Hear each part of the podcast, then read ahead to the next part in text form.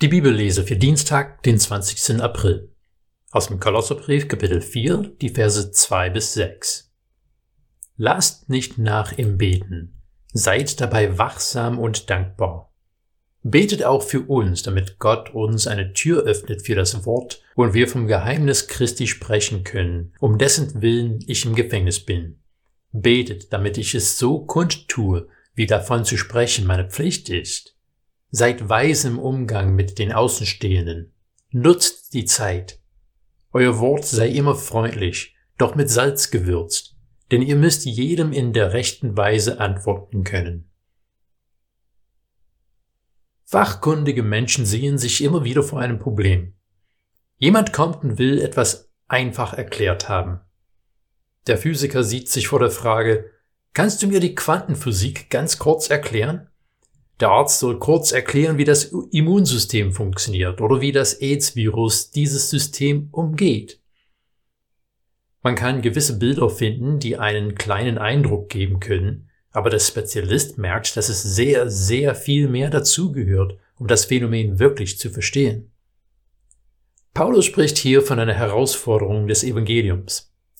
Betet auch für uns, damit Gott uns eine Tür öffnet für das Wort und wir vom Geheimnis Christi sprechen können, um dessen Willen ich im Gefängnis bin.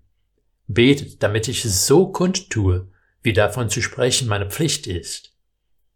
Diese Verse spiegeln den Text von Kolosser 2 wider, wo es heißt, dadurch sollen sie getröstet werden, verbunden in der Liebe, um die tiefe und reiche Einsicht zu erlangen und das Geheimnis Gottes zu erkennen, das Christus ist.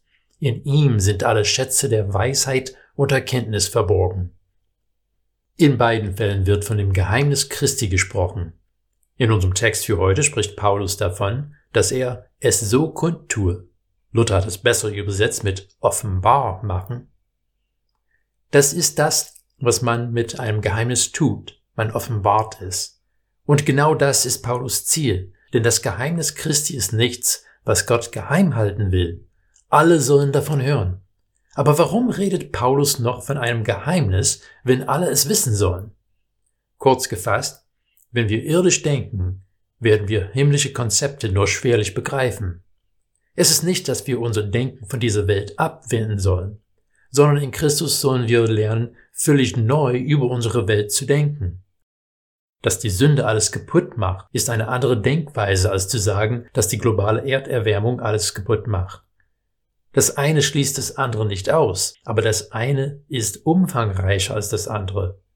Wenn wir von der Erderwärmung her denken, dann wollen wir natürliche Ressourcen anders betrachten. Wenn wir von der Sünde her denken, dann wollen wir auch unsere Nachbarn anders betrachten. Die Weisheit dieser Welt fordert uns auf, manches Verhalten neu zu bedenken. Die Weisheit Gottes fordert uns auf, ganz neu zu werden. Paulus ruft die Nachfolger Christi zum Gebet auf. Wir sollen dafür beten, dass das Geheimnis Christi immer mehr Menschen geoffenbart wird.